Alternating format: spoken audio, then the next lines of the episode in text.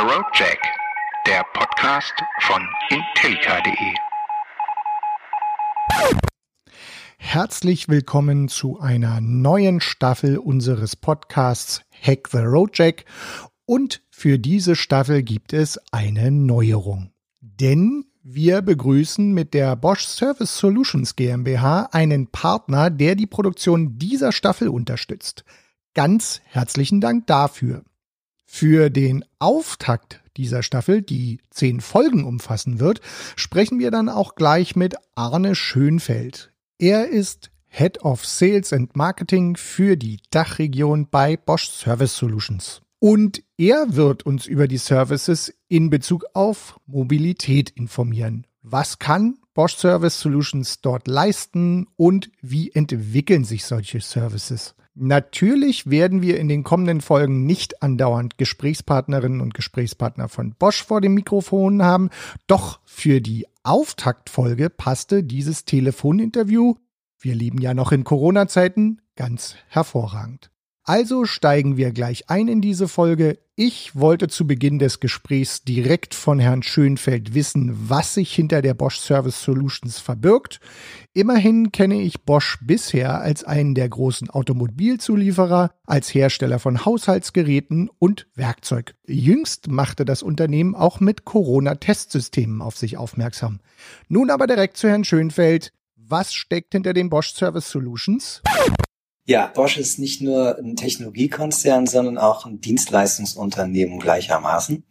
Und diese Dienstleistungen äh, sind in erster Linie in dem Geschäftsbereich Bosch Service Solutions verordnet.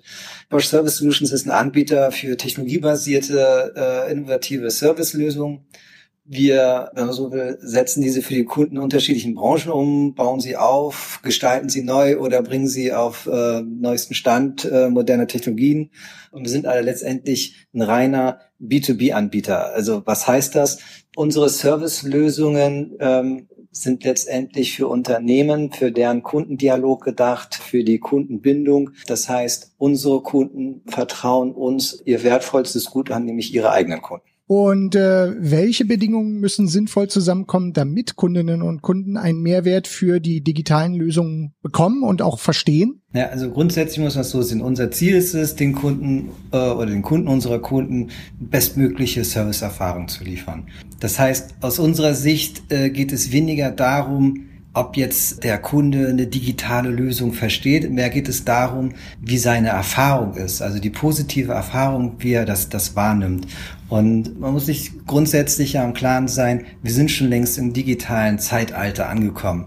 Das heißt, die Wahrnehmung oder die Erwartungshaltung des Kunden ist es, dass Informationen über unterschiedlichste Kanäle bereitgestellt werden, dass dem Kunden also eine breite Auswahl bereitgestellt wird, wenn er einen Informationsbedarf hat, wie er überhaupt an diese Information herankommen kann. Und das ist die Erwartungshaltung. Das heißt andersrum, dass ein Unternehmen das diese Erwartungshaltung seiner Kunden nicht erfüllen kann, eigentlich einen klaren Wettbewerbsnachteil haben. Also dazu gibt es zum Beispiel auch Forschungen, die einfach festgestellt haben, dass wenn ein Unternehmen dieses Kundenerlebnis in seine Wertschöpfung klar eingebunden hat, dass die in der Regel erfolgreicher sind als Unternehmen, die sich jetzt einmal rein nur auf ihr, ihr Produkt konzentrieren und gar nicht den Kundendialog und den Kundenservice in den Mittelpunkt ihres Handelns stellen. Jetzt sind wir ja beim Thema Mobilität. Wie muss ich mir denn insbesondere in Bezug auf dieses Themenfeld Ihre Lösungen dann vorstellen? Grundsätzlich müssen Sie sich das so vorstellen, mit unserer Dienstleistung machen das Leben zum einen angenehmer, bequemer und zum anderen sicherer.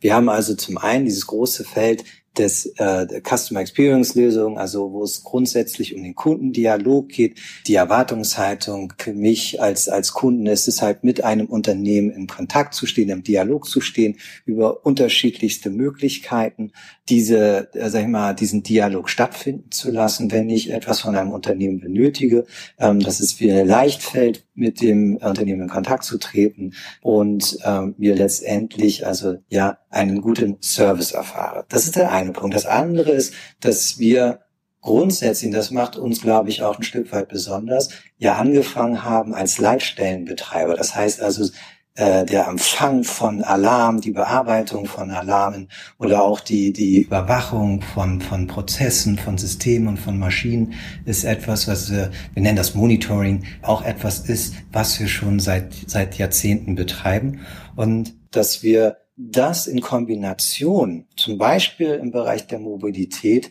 das sind eigentlich, wenn Sie so wollen, dann unsere, ja, bekanntesten Service im Automobilbereich, beispielsweise der äh, Emergency Call, der automatische Notruf, ein Fahrzeug oder das Fahrzeug merkt von alleine, dass äh, eine Panne oder ein, ein Unfall eingetreten ist und sendet dann einen Notruf ab, den wir empfangen und dafür sorgen, dass äh, dem Fahrzeug und dem Fahrzeugfahrer ähm, geholfen wird. In Kombination kann man dann zum Beispiel auch noch einen Pannenservice anbieten, Roadside Assistant. Das heißt, wir wissen, wo das Fahrzeug steht und wir sorgen dafür, ähm, dass dann ein entsprechender Pannenservice bereitgestellt werden kann. Weiter geht's, das geht dann wieder mehr in diesem Bereich Convenience, das Leben bequemer machen.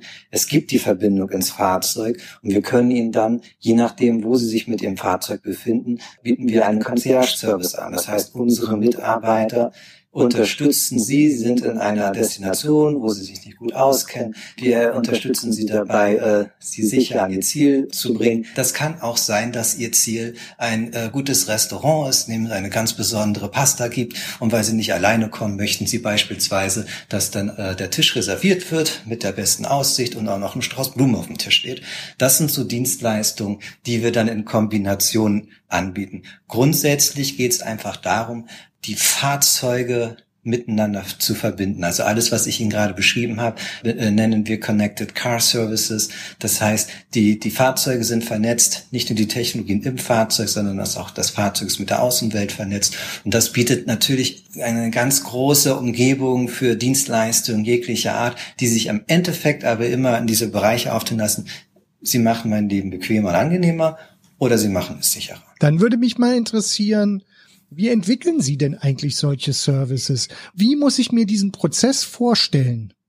Ja, grundsätzlich ähm, müssen sich das so vorstellen, dass wir gemeinsam mit einem Unternehmen uns überlegen, okay, was ist das Unternehmen als solches? Wie versteht es sich selbst? Was ist ihre, die Vision des Unternehmens? Was wollen Sie Ihren Kunden mitteilen? Welches Verständnis wollen Sie Ihrem Kunden, bei Ihrem Kunden erzeugen?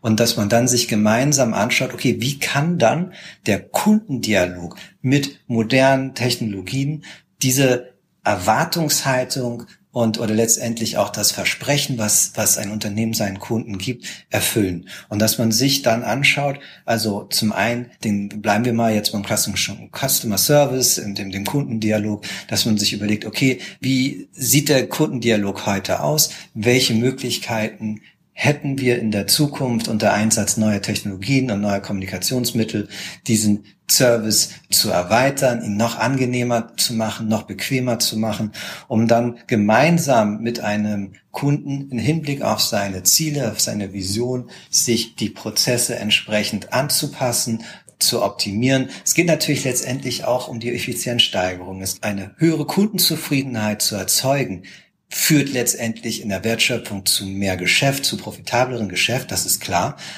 Auf der anderen Seite muss ich manchmal aber auch schauen, wie kann ich eigentlich dieses Ziel erreichen mit den geringstmöglichen oder notwendigen Kosten. Das heißt also, Effizienzsteigerung führt auch dazu, dass das die Wettbewerbsfähigkeit eines Unternehmens verbessert, weil einfach ein geringeres Budget notwendig ist, um eigentlich einen höheren oder einen attraktiveren Kundenservice anzubieten. Nun bewegen wir uns in Zeiten von Corona, weshalb dieses Gespräch auch nicht direkt vor Ort stattfinden kann. Ähm, aktuell ist viel die Rede davon, dass Digitalisierung uns alle ganz von selbst mitnehmen wird in diesen Zeiten. Das fängt bei dezentralem Arbeiten im Homeoffice an, geht über das selbstverständliche Nutzen von Lieferservice und geht bis dahin, dass man jetzt plötzlich nahezu überall bargeldlos bezahlen kann. Macht sich das auch in Ihrem Business in irgendeiner Form gerade bemerkbar? Also ganz deutlich, Sie haben schon gesagt, mobiles Arbeiten ist zum Beispiel etwas, was wir selbst im Unternehmen derzeit in unterschiedlichsten Bereichen leben und wir arbeiten vernetzt, aber auch das Leben ist vernetzt. Und mit der Vernetzung der Dinge und Dienste stehen mir ganz andere Möglichkeiten äh, ins Haus. Ich muss nicht mehr vor Ort sein, äh, um eine Information zu übermitteln. Es muss aber auch nicht mehr vor Ort sein, um ein, ein, ein Gut einzukaufen, um es mir äh, liefern zu lassen. Ich muss beispielsweise, und das ist ja auch das Schöne, die Welt wird durch die Digitalisierung, durch die Vernetzung immer kleiner. Ich kann egal von wo auf der Welt theoretisch arbeiten. Ich kann aber auch egal von wo auf der Welt eine Dienstleistung in Anspruch nehmen. Ich kann aber auch egal von wo auf der Welt eine Dienstleistung bereitstellen. Insofern merken wir sehr deutlich, dass äh, durch die Corona und diese ja zum Teil äußerst unangenehmen Restriktionen, mit denen wir jetzt alle ja, leben lernen müssen, durchaus auch sich ganz neue Geschäftsfelder erschließen oder andersrum Geschäftsfelder eine extreme Steigerung derzeit erleben. Also beispielsweise der E-Commerce. Ähm, das war ganz interessant. Letzten stand von einem großen Logistikunternehmen nun der, der Fahrer bei mir vor der Haustür. Ähm, auch ich arbeite in der Regel von zu Hause. Und äh, ich hab, dann bin ich mit ihm ins Gespräch gekommen und er hat gesagt, ja, derzeit ist verrückt, das ist äh, heftiger als Weihnachtsgeschäft. Ich weiß gar nicht mehr, was ich als erstes machen soll. Also natürlich gibt es Unternehmen, die derzeit sehr stark sag ich mal, herausfordernden Zeiten sind. Auf der anderen Seite gibt es Unternehmen, die sehr stark davon profitieren. Ich glaube, in Summe geht es darum, Digitalisierung zu verstehen und die Möglichkeiten, die mir der, die, die Vernetzung der Dinge und Dienste bietet, daraus das Geschäftspotenzial auch zu erschließen unabhängig davon, dass wir gerade in Corona leben müssen, was müssen denn eigentlich oder wie sehen denn eigentlich die Teams aus, die hinter ihren Services stecken? Also welche Skills müssen Bewerberinnen und Bewerber inzwischen mitbringen, beziehungsweise haben ihre Kolleginnen und Kollegen, um im Bereich neuer digitaler Service ihren Weg erfolgreich zu gehen und damit auch spannende Mitarbeiterinnen und Mitarbeiter für ihr Unternehmen zu sein? Ja, also ich glaube, an aller, allererster Stelle steht eine Kundenorientierung und auch damit verbunden Serviceaffinität. Das ist, dass, dass man verstanden hat, welche Möglichkeiten Dienstleistungen und die Services zu einem Produkt einen ermöglichen und dass man auch irgendwo Spaß daran hat, sich einer Dienstleistung ja ähm, eine, eine Dienstleistung bereitzustellen und, und letztendlich im Service zu arbeiten. Ich glaube, dass nicht jeder Mensch für den Service gemacht ist, aber es gibt auch viele, die diesen Kontakt zu den Menschen brauchen und, und die da großen Spaß daran haben, ähm, wie soll ich sagen, die, die Welt ein bisschen besser gemacht zu haben aus der Sicht eines Kunden und irgendwo äh, einen Glücksmoment verschafft zu haben und irgendwie sein Problem gelöst zu haben, das motiviert halt. Und ich glaube, dass, dass, dass die Arbeit bei uns sehr viel Spaß macht.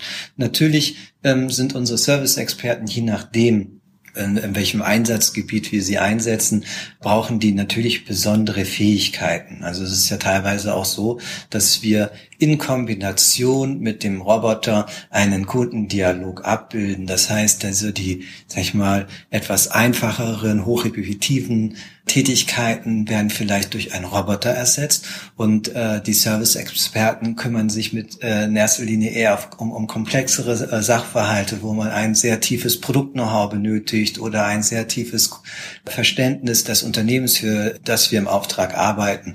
Und insofern macht die Arbeit dann, glaube ich, auch mehr Spaß. Und na klar, es geht am Ende des Tages um Kommunikation. Ja, das heißt, die Art und Weise, wie man sich ausdrückt, dass man auch letztendlich im Namen eines, eines Unternehmens äh, mit seinen Kunden kommuniziert, dass das Unternehmen sich da auch wiederfindet. Und dafür haben wir beispielsweise also ein, ein globales Netzwerk. Wir sind mittlerweile äh, kratzen wir fast an die äh, 10.000 äh, Mitarbeiter. Wir bringen Services in 40 Sprachen, in 25 Standorten, die über 15 Länder weltweit verteilt sind.